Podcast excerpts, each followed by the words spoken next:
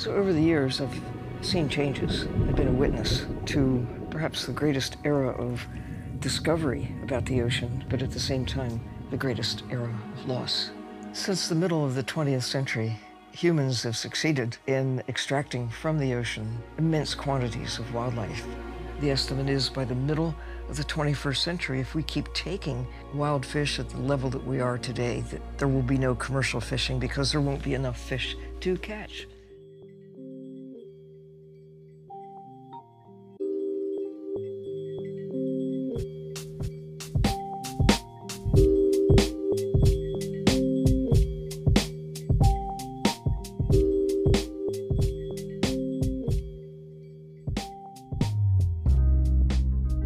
Herzlich willkommen zum Völkerrechtspodcast, dem Podcast für Wissenschaft und Praxis des internationalen Rechts. Philipp, ich spreche hier mit dir in meinem Sommerurlaub. Wir haben vorher vereinbart, wir sprechen über die See, über das Seevölkerrecht. Ich dachte, das wird so eine ganz lockere, entspannte Folge. Aber jetzt nach dem Intro, das du mitgebracht hast, stelle ich fest, das macht doch eher schlechte Laune. Was haben wir gehört? Ja, das tut mir leid. Ich möchte euren Sommerurlaub und ganz besonders deinen Sommerurlaub, Erik, auch nicht ruinieren. Aber ähm, das war ein Zitat von Dr. Sylvia Earle. Sie ist Ozeanografin und Umweltaktivistin. Und das Zitat stammt aus der Netflix-Doku Seaspiracy. Diese Doku hat für große Aufruhr gesorgt. Die hat sicherlich der ein oder andere von euch auch schon mal gesehen. Sie spricht an, wie schädlich die Fischerei für die Weltmeere ist, für das Klima und auch äh, die menschliche Gesundheit. Für uns soll aber heute im Vordergrund stehen das zentrale Problem der Doku, nämlich die Überfischung der Weltmeere. Und wir betrachten das Ganze natürlich aus rechtlicher Perspektive. Damit wollen wir, wie gesagt, nicht euren Sommerurlaub ruinieren, sondern euch, wenn ihr gerade am Strand liegt und aufs Meer schaut, doch nochmal kurz ein paar völkerrechtliche Gedanken zu dem Thema mitgeben. Und damit wir das gut machen können, haben wir uns noch einen Experten mit ins Boot geholt, beziehungsweise du hast ihn mit ins Boot geholt und ein Gespräch geführt mit Erik van Dorn vom Walter Schücking Institut in Kiel. Außerdem wird uns Isabel im Grundlagenteil noch erklären, welche Regeln denn eigentlich für und auf dem Meer gelten und insbesondere in welchen verschiedenen Bereichen. Genau, Isabel ist zwar auch schon im Sommerurlaub, hat sich aber extra für euch noch die Zeit genommen, einen kleinen Urlaubsgruß in gesprochener Form zu hinterlassen und damit soll es jetzt auch direkt losgehen.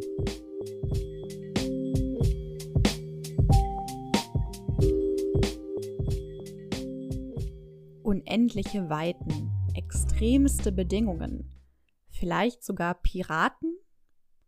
Wenn ihr aktuell vielleicht das Glück habt, mal im Urlaub nochmal aufs Meer hinausschauen zu können oder vielleicht ja sogar am Meer wohnt, ihr Glücklichen, dann ähm, kann einem schon mal der Gedanke kommen, dass vielleicht die Weltmeere und nicht gar nicht erstmal das Weltall erstmal noch the final frontier der menschlichen Zivilisation sind, ein, ein wilder Westen, ein Raum, der anscheinend von, von menschlichem und von, von staatlichem Einfluss losgelöst sind.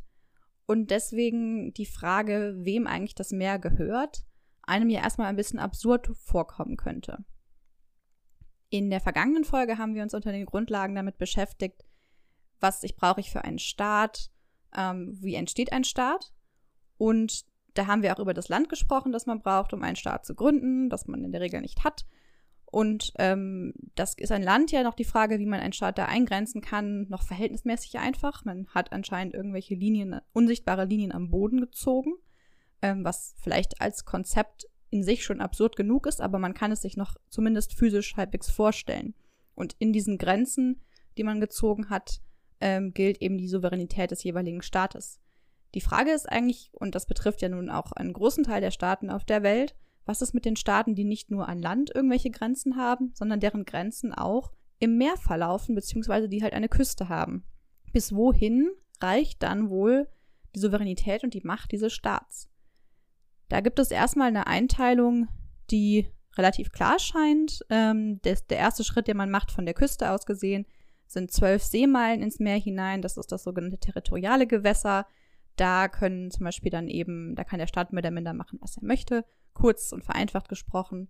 Dort können andere Staaten nur ähm, ihre Schiffe durchsticken, durchsticken im Rahmen der sogenannten Innocent Passage. Das heißt, die dürfen da jetzt nicht irgendwie einfach so ein, ein Militär-U-Boot vorbeischicken. Dort kann der Küstenstaat Zoll und sonstige Kontrollen durchführen und so weiter.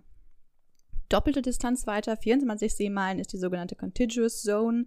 Da hat der Staat weniger Rechte, er kann aber trotzdem noch eben zum Beispiel Zoll im Rahmen des Zolls gewisse Kontrollen durchführen und ähm, hat auch so, was so Umwelteinwirkungen geht, die meisten Rechte oder die, die größten Rechte. Ähm, dann ist natürlich die Frage, wie ist das eigentlich, das sind jetzt die Gewässer, wie ist das eigentlich am Meeresboden entlang gesehen? Denn da liegen ja oft auch Sachen drin oder da will man Sachen machen, Kabel verlegen oder eben auch Sachen da rausziehen, wo andere Staaten auch ein Interesse dran haben könnten.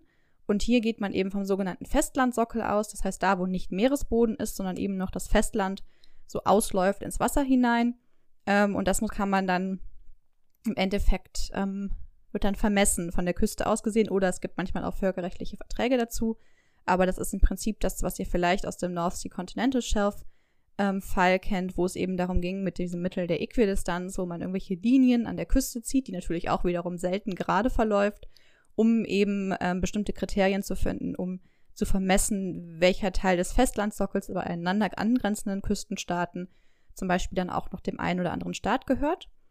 Und dann gibt es noch die Exclusive Economic Zone, das sind 200 Seemeilen von der Küste aus gesehen. Und in dieser Zone hat der Staat das Recht zur Ausbeutung der dort vorkommenden Ressourcen im Rahmen der, des geltenden internationalen Rechts, ähm, aber auch nur, wenn er diese Ressourcen eben für sich claimt und wenn er das macht. Und ähm, auch das ist natürlich wiederum, das und auch das Continental Shelf, das, der Festlandsockel, sind dementsprechend gerade in Bezug auf die Ressourcen sehr attraktiv. Und dementsprechend ähm, muss man ja auch bedenken, dass das eben nicht nur so eine Küstenlinie, die ans eigentliche Festland angrenzt, betrifft, sondern eben zum Beispiel auch, wenn man noch irgendwo im Meer irgendeinen Felsen, dumm gesprochen, für sich beanspruchen kann. Und so kommen eben diese ganzen Streitigkeiten äh, zustande, wo man sich immer fragt, warum interessiert sich einer dafür, wem jetzt dieser unbewohnte Felsen oder selten bewohnte Felsen im Meer gehört. Da geht es eben genau darum, diese Küstengewässer, dieses Felsen, soweit, soweit das geht, nochmal für sich zu beanspruchen, bis hin zu künstlich aufgeschütteten Inseln. Und jenseits eben von dieser Exclusive Economic Zone liegt die hohe See, internationale Gewässer, the High Seas, in der, innerhalb derer die Staaten, solange sie Rücksicht auf die legitimen Interessen anderer Staaten nehmen, im Prinzip so die Grundidee machen können, was sie wollen. In der die Staaten sich quasi auch ähm, frei begegnen, weil es nicht mehr das Territorium von irgendeinem bestimmten Staat ist. Einer der wenigen Gründe, und da zeigen sich eben die sehr alten Wurzeln des Völkerrechts, obwohl es gleichzeitig immer noch ein aktuelles Thema ist, ähm, aus denen dann in dem Moment zum Beispiel ein Schiff eines einen Staates oder Personen, staatliche Personen auf dem Schiff eines Staates auf ein anderes Schiff gehen, es quasi entern könnten, wäre eben, wenn sie vermuten würden, dass auf diesem Schiff die im Völkerrecht ja absolut verbotene Piraterie betrieben wird. Ansonsten gibt es gar nicht mehr so viele Regeln. Das heißt, es könnte schon der Gedanke aufkommen, dass die Hohe See tatsächlich dieser wilde Westen ist. Ähm, und da kommt eben dann noch die Idee dazu, dass die Hohe See auch ein, ein Res es ist ein Gemeingut.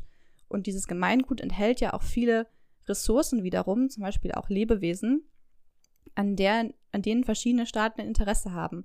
Und wie man das jetzt fair aufteilen kann, gerade in Staaten, äh, in, in, Situationen, in denen äh, mittlerweile die Fischerei beispielsweise auch ganze Populationen auslöschen kann aufgrund der Industrialisierung von diesen Wirtschaftszweigen, da stellt sich eben die Frage, inwiefern umweltvölkerrechtliche Regelungen in das klassische Seevölkerrecht hineingehen.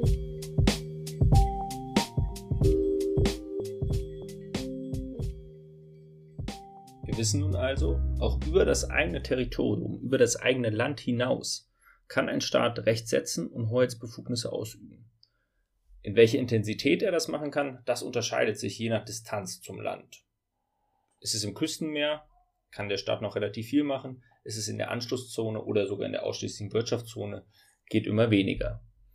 Im Interview von Philipp mit Erik van Dorn wird es darum gehen, wie gut das funktioniert und welche Probleme es dabei gibt, wenn ein Staat Hoheitsbefugnisse ausübt oder wenn er sie gerade nicht ausübt.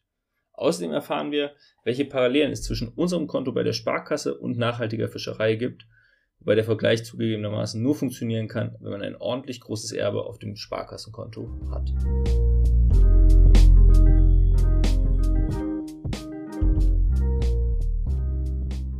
Herzlich willkommen, lieber Erik. Äh, ich freue mich heute, Erik van Dorn im Völkerrechtspodcast begrüßen zu dürfen. Erik van Dorn ist wissenschaftlicher Mitarbeiter im Walter Schöcking Institut für internationales Recht in Kiel und Experte im Seerecht. Er hat zu einem Thema des Fischereirechts promoviert mit dem Titel Legal Implications of the Common Heritage Principle for Highly Migratory Fish Stocks. Lieber Erik, herzlich willkommen äh, beim Völkerrechtspodcast. Schön, dass du heute dabei bist. Vielen Dank, Philipp. Wir wollen heute über das Problem der Überfischung der Weltmeere sprechen ähm, und in dem Zusammenhang so ein bisschen die rechtlichen Fragen beleuchten. Ich würde ganz gern einsteigen mit der Netflix-Doku äh, Seaspiracy, ähm, die ja das Problem aufgreift und ähm, mehr oder weniger mit der Erkenntnis schließt, dass es eigentlich keine nachhaltige Fischerei geben kann und wir deshalb jede Fischerei mehr oder weniger verhindern müssen. Ähm, und dann wäre meine erste Frage an dich. Ähm, erstmal, wie siehst du das? Äh, stimmt es so, ähm, was die nachhaltige Fischerei angeht? Und zweitens, wie verhält sich das Recht dazu? Ja, vielen Dank. Ähm, ich bin der Meinung, dass das nicht stimmt. Diesen, es gibt nachhaltige Fischerei. Natürlich kann es immer mehr davon geben, ähm, aber um gleich mal mit das Rechtliche einzusteigen, es gibt schon ganz lange ganz viele Forscher, die sich damit beschäftigen, auch nicht nur Juristen, auch Politikwissenschaftler, Volkswirte und vor allem natürlich auch Meeresbiologen.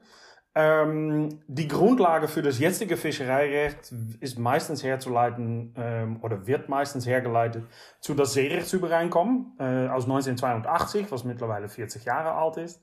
Und tatsächlich gibt es da Regeln für nachhaltige Fischerei. Das Wort nachhaltig kommt nicht direkt vor im, ähm, im Seerechtsübereinkommen, aber Nachfolgeübereinkommen ähm, benutzen das Wort schon.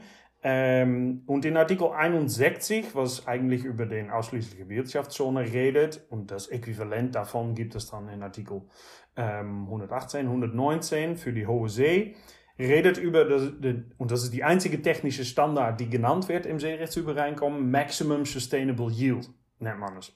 Und um das ganz einfach zu erklären, sehr ähm, äh, vereinfacht, äh, ich bin ja kein Meeresbiologe, so wie ich es verstanden habe, ist das mehr oder weniger so ein Bankkonto. Ähm, und man schützt tatsächlich einen Teil von das Fischbe dem Fischbestand, ähm, das Kapital, was man auf dem Bankkonto hat, und den Zinsen kann man dann abziehen.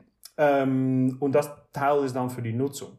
So, sowohl Schutz als Nutzung gehen auch zusammen nach der Seerechtsübereinkunft. Ist vielleicht nicht das Beste. Es gibt bessere Methoden für Fischereimanagement. Aber diese Voraussetzung äh, gibt es im internationalen Fischereirecht schon seit 40 Jahren. Okay. Das heißt, ähm, wenn wir jetzt davon ausgehen würden, das funktioniert, also es klingt ja erstmal sinnvoll, man hat ein Bankkonto und das bleibt gleich und man überfischt nur das, was mehr dazu kommt. Ähm, ich glaube, die, die Doku spricht es auch kurz an und bezweifelt, dass es funktioniert, aber mal angenommen, dass es funktioniert, ähm, woran mangelt es dann? Also was ist das Problem, warum haben wir dennoch Überfischung? Also warum, warum wird der Fischbestand immer niedriger? Da, da, gibt es eine Unmenge an Gründen, wieso das immer noch der Fall ist. Das erste ist natürlich, man, das ist auf völkerrechtlicher Ebene, man muss das Maximum Sustainable Yield dann auch durchsetzen. Und nicht alle Vertragsstaaten zum Rechtsübereinkommen haben das durchgesetzt in ihre nationale Gesetzgebung. So, da mangelt es erstmal. Vielleicht einmal kurz zur Klarstellung, wie viele Staaten, also sind alle Staaten ähm, Teil des Seerechtsübereinkommens oder fehlen da zentrale Player? Ähm, ja, da fehlen ein paar, ähm, aber es gibt jetzt 167 Staaten und der EU hat das auch ratifiziert. Ähm, so das macht dann 168. Da fehlt aber zum Beispiel die, Vereint, die, die Vereinigten Staaten fehlen. Äh, der Türkei fehlt, ähm, Venezuela glaube ich. Ähm, ich weiß nicht, ob Israel und Ecuador zum Beispiel mittlerweile unterschrieben haben. So, da fehlen ein paar Staaten, aber die meisten von diesen Staaten machen das mit einem bestimmten Ziel. Ganz kurz, die Vereinigten Staaten hat es nicht unterschrieben, eigentlich nur wegen das Teil über Tiefseebergbau, Teil 11. Die Türkei hat es nicht ratifiziert, eigentlich nur wegen die, ähm, ähm, die Normen über äh, Meeresengen.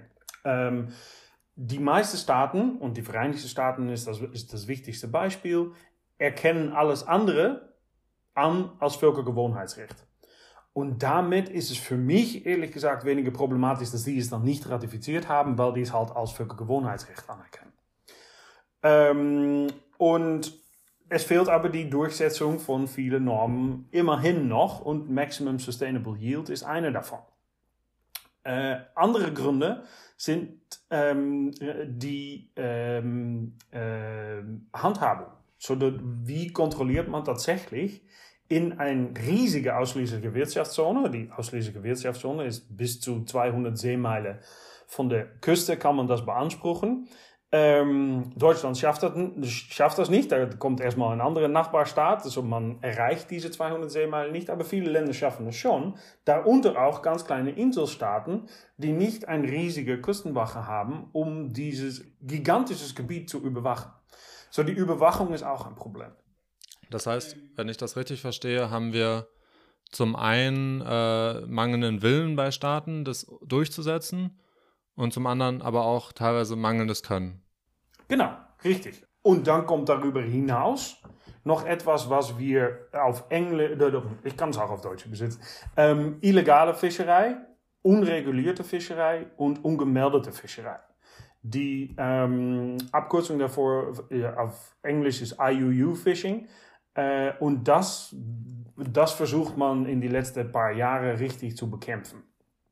Ähm, und die Schätzungen sind, dass vielleicht sogar, jedes Jahr wird natürlich eine bestimmte Zahl von Fisch gefangen im Ozean. Ähm, und es gibt Schätzungen, dass 30 bis 50 Prozent da noch über hinauskommt an diese IUU-Fishing. Und das ist natürlich neben Durchsetzung, neben Überwachung noch ein drittes Problem. Und das ist auch ein Problem, wo rechtlich ähm, viel angearbeitet wird, vor allem in den letzten zwei Jahrzehnten.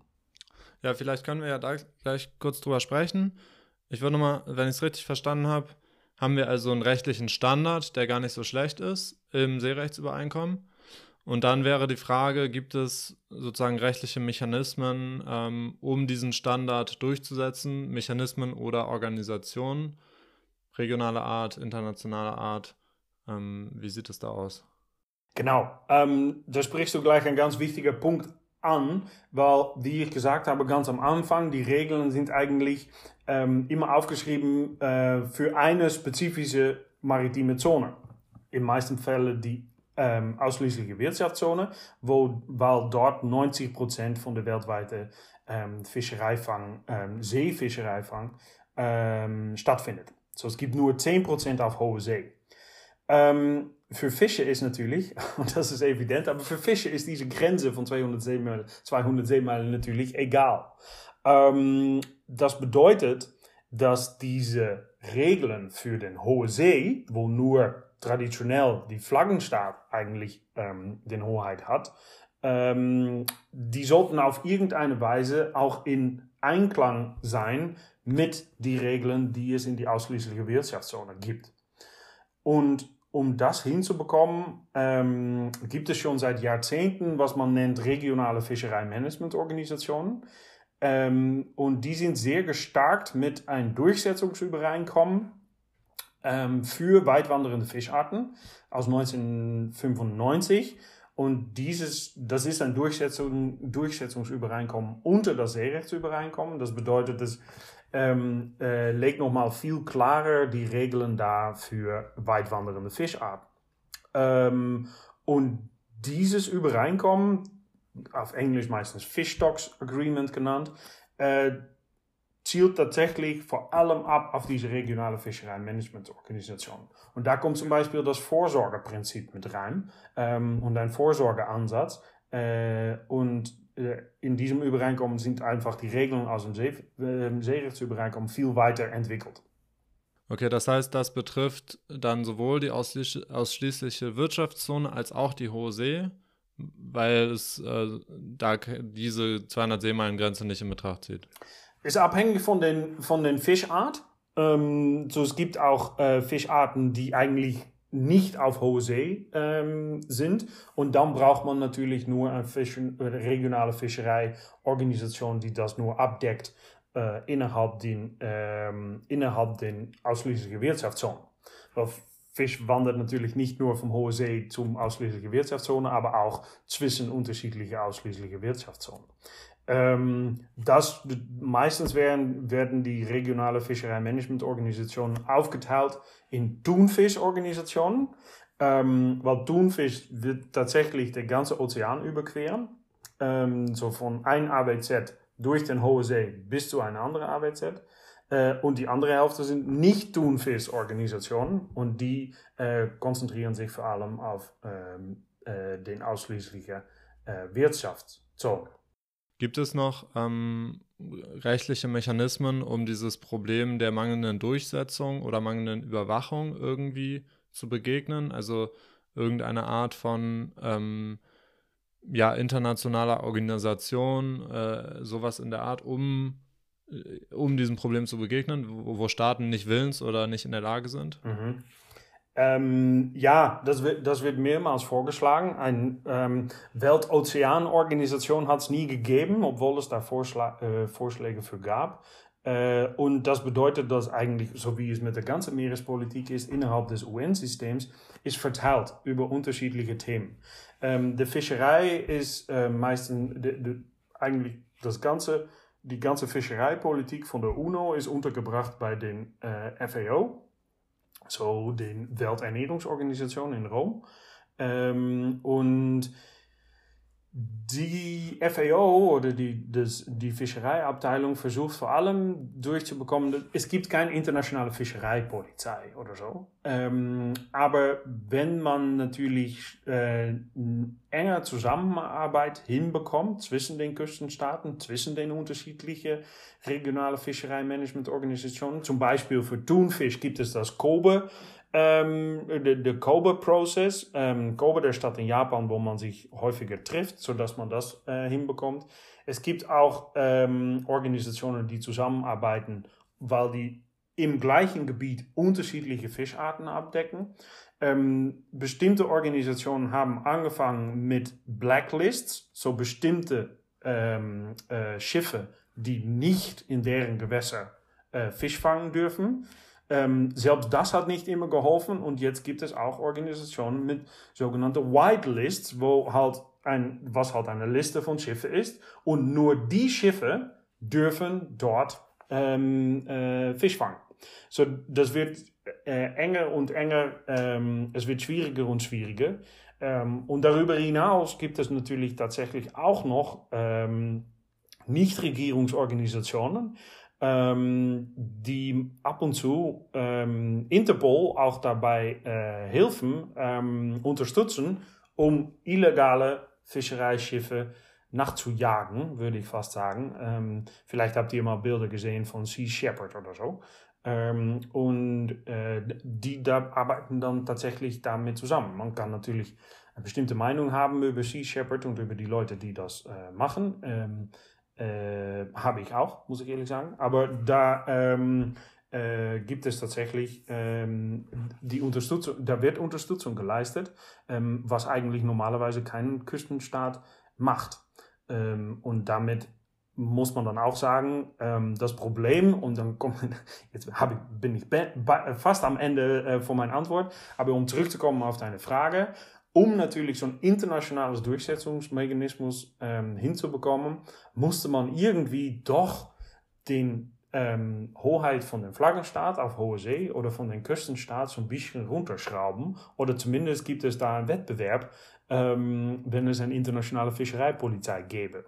Und ich habe das Gefühl, dass die Staaten Hoheit, so wie wir das alle kennen im Völkerrecht, nicht so gerne abgeben. Und dass es deswegen noch mangelt an so ein, ähm, so ein internationale Fischereipolizei. Mhm. Wenn ich mal fragen darf, ganz konkret, was würdest du dir denn wünschen? Also würdest du dir wünschen, dass es da eine Abgabe von Hoheitsrechten gäbe ähm, an eine regionale oder internationale Organisation? Oder meinst du, es gibt eigentlich Alternativen, die besser durchsetzbar und besser verfolgbar wären als das? Ähm, ich bin immer ein bisschen zurückhaltend, das hört sich vielleicht eher konservativ an, aber ich bin immer ein bisschen zurückhaltend mit das Gründen von neuen Organisationen, mit das ähm, ähm, äh, Schreiben von neuen internationalen Verträgen, weil die, bra die braucht man dann natürlich auch für sowas. Ähm, das könnte irgendwann ein Schritt sein. Ich möchte es gar nicht ausschließen. Aber der erste Schritt, den wir, glaube ich, nehmen sollen, ist, dass wir uns erstmal darum, ähm, dafür einsetzen, dass die Regeln, die wir jetzt schon haben, durchgesetzt werden. Und wenn das der Fall ist, dann können wir immer noch gucken. Ähm, und es gibt viele Regeln. Es gibt, ein, was ich ähm, persönlich für ein sehr gutes Idee halte und wir müssen noch mal gucken, wie das auf ähm, ähm, wie das auf de, äh, in der längeren Perspektive, so in Jahrzehnten voraus, wie das funktioniert, ist, was man nennt das Hafenstaatenmaßnahmen ähm. Ähm, das Idee dahinter ist, dass selbst wenn man illegale Fischerei, unregulierte Fischerei, ungemeldete Fischerei gefangen hat, muss man es natürlich irgendwo anlanden. Und wenn es jetzt eine ganze Kette von Hafenstaaten gibt oder mögliche Hafenstaaten, wo man es gar nicht anlanden kann, weil diese Staaten tatsächlich Partei sind bei diesem Hafenstaaten ähm, Übereinkommen, äh, dann ist der Anreiz auch nicht mehr da, um Fisch illegal zu fangen. Und das finde ich, ähm, hoffentlich äh, wird das funktionieren und es ist schon schneller ratifiziert werden, als manche gehofft hatten ähm, und auch in Kraft getreten. Und vielleicht, wenn das sich jetzt ausbreitet, ähm, ist das auch eine Möglichkeit, um neue, ähm, äh, neue Durchsetzung von bestimmten Regeln äh, hinzubekommen. Das heißt, dieses Abkommen ist auch schon in Kraft getreten? Genau. Also, ja. Genau, okay. Ja. Ähm, wer ist da, also welche Region oder welche Staaten sind da zurzeit Partei? Oder? Ähm, ein paar europäische Staaten. Ich muss noch mal, ich traue mich nicht genau aus dem, sozusagen wer genau. Ähm, aber da sind große Fischereinationen dabei. Spanien war zum Beispiel, wenn ich mir gut erinnere, eine der ersten Nationen, die das ratifiziert haben. Ähm, und das ähm, äh, breitet sich jetzt aus. So mehr und mehr, sobald es dann in Kraft getreten ist. Ich glaube, es brauchte 25 oder 30 Staaten, um in Kraft zu treten.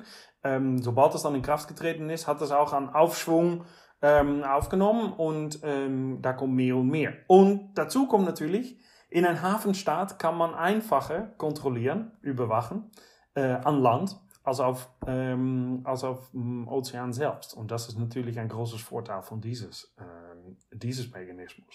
Das ist nur ein Beispiel, aber aus meiner Sicht ein, ein gutes Beispiel. Ja, es klingt auf jeden Fall spannend und eigentlich nach einer sinnvollen Maßnahme. Ähm, gibt es denn vielleicht zum Abschluss auch noch nicht rechtliche Mechanismen, wo du sagen würdest, das würde sich lohnen äh, einzusetzen? Äh, manchmal ist ja das Recht nicht der letzte Weisheit Schluss. nee, genau, ja, wir werden auch häufig gefragt über diese breitere Governance- und Politikfragen. Ähm, und das ähm, hat in diesem Fall auf jeden Fall auch Sinn. Ähm, die FAO hat sich in den letzten 25 Jahren auch häufig konzentriert auf nicht rechtlich, oder zumindest, ich sage jetzt nicht rechtlich, das stimmt nicht ganz, lass ich mal sagen, auf Softlaw-Mechanismen. Ähm, es gibt ein äh, Verhaltenskodex für verantwortliche Fischerei. Ähm, einfacher auf Englisch zu finden, the Code of Conduct for Responsible Fisheries. Und da haben Experten bei der FAO einfach aufgeschrieben, okay, das ist, was man machen soll. Wirklich vom Fang bis zum Konsument. Und weil viele Staaten nicht die Möglichkeit hatten, selbst irgendwie das durchzu, ähm, das ähm, sich auszudenken oder die Kapazitäten dafür hatten, wird das wirklich überall auf der Welt als so ähm, äh, als Richtlinien genommen. Und deswegen könnte man das auch durchsetzen. Und es gibt mehrere von diesen Standards. Es gibt International Plans of Action zum Beispiel gegen ähm, Haifischfang, äh, dass man zum Beispiel die Flossen abschneidet und dann der Hai wieder ins Wasser schmeißt. Ähm, gegen andere Mechanismen für Beifang. Ähm, Beifang gibt es immer, kann man verneinen, aber Beifang gibt es halt immer. Ähm, wenn man Hering fischt und Dorsch erst Hering, dann muss man halt auch, dann fangt man halt auch den Dorsch. Da kann man nichts für. Die muss man heutzutage in der EU zum Beispiel anlanden. Das ist man verpflichtet. Die darf man nicht über Bord schmeißen. Und diese Regelung gibt es mehr und mehr. Es gibt natürlich jetzt neue Ideen für marine Schutzgebieten. Vielleicht könnte das irgendwie funktionieren, dass wenn man ein bestimmtes Schutzgebiet hat, wo auch Fischerei ähm, äh, nicht zugelassen ist, dass das dann so ein Spillover-Effekt hat quasi. Ähm, so es gibt viele Maßnahmen. Am Ende, und ähm, dann ist das auch das Ende von meiner Antwort, ist es natürlich der Konsument, der bestimmt, was passiert. Ähm, aber versuch mal in Deutschland einen Fisch zu finden ohne ein Eco-Label zum Beispiel. Das ist schon ganz schwierig. Da muss man sich nachfragen, da muss man sich fragen, okay, wo kommt das her? Wo kommt das Label her? Und wieso, für die Leute, die jetzt die Doku auf Netflix gesehen haben, ähm, wieso macht äh, the Marine Stewardship Council, so MSC, wieso machen die? Naja gut, dieses Label, muss man ehrlich sein, das kommt aus der Industrie. So, die Industrie hat ein bestimmtes Interesse daran. Ich möchte nur gesagt haben, dass der Konsument am Ende das natürlich bestimmt. Und wenn man aufhört, Fisch zu essen, dann kann man natürlich quasi auch nicht mehr mitreden. Dann macht die Industrie weiter ohne. Ähm, und das in, in Europa können wir uns andere Ernährung aussuchen für unsere Eiweiß, was wir brauchen. Aber in viele Schwellenländer geht das natürlich nicht. Und ich glaube, dass ein Sechstel oder sogar ein Fünftel der Weltbevölkerung abhängig ist von Fischerei für ihre ähm, Proteineinnahme. Und das ist halt ähm, sehr wichtig. So, wir können da was ändern auf rechtlicher und auf nicht rechtlicher Ebene. Am Ende ist es, ähm, ähm, sind es du und ich halt, ne? die das äh, äh, hinbekommen können, hoffentlich. Ja, das ist doch ein wunderbarer Abschluss. Ähm, also auch noch was fürs Verbraucherschutzrecht an der Stelle. Das Völkerrecht ist nicht alles. Ähm, ich bedanke mich erstmal bei dir. Sehr schön, dass du da warst und ähm, vielen Dank für das Gespräch. Hat mich viel Spaß gemacht. Ganz herzlichen Dank.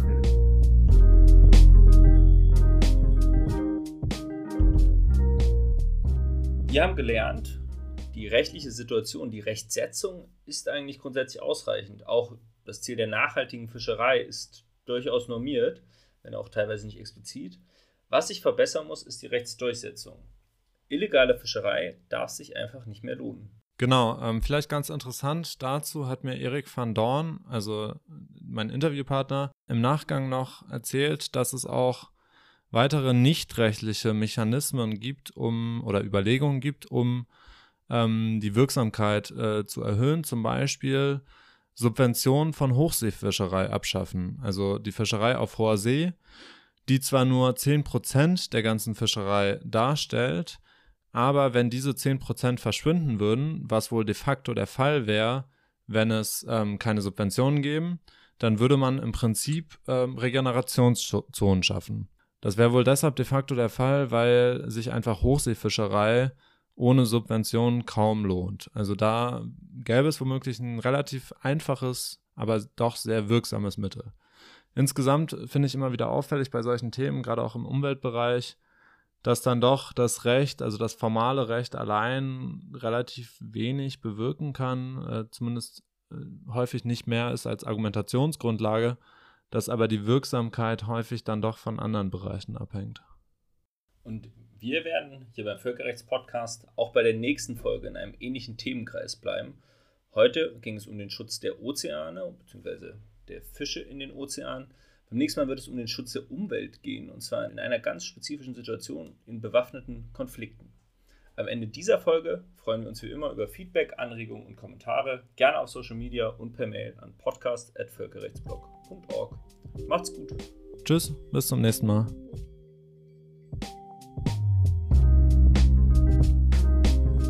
Der Völkerrechtspodcast ist ein Projekt des Völkerrechtsblogs und wird von Philipp Eschenhagen, Isabel Liszewski, Sophie Schubert und Erik Todfeld produziert. Technische Unterstützung leistet Anna-Sophia Tiedecke.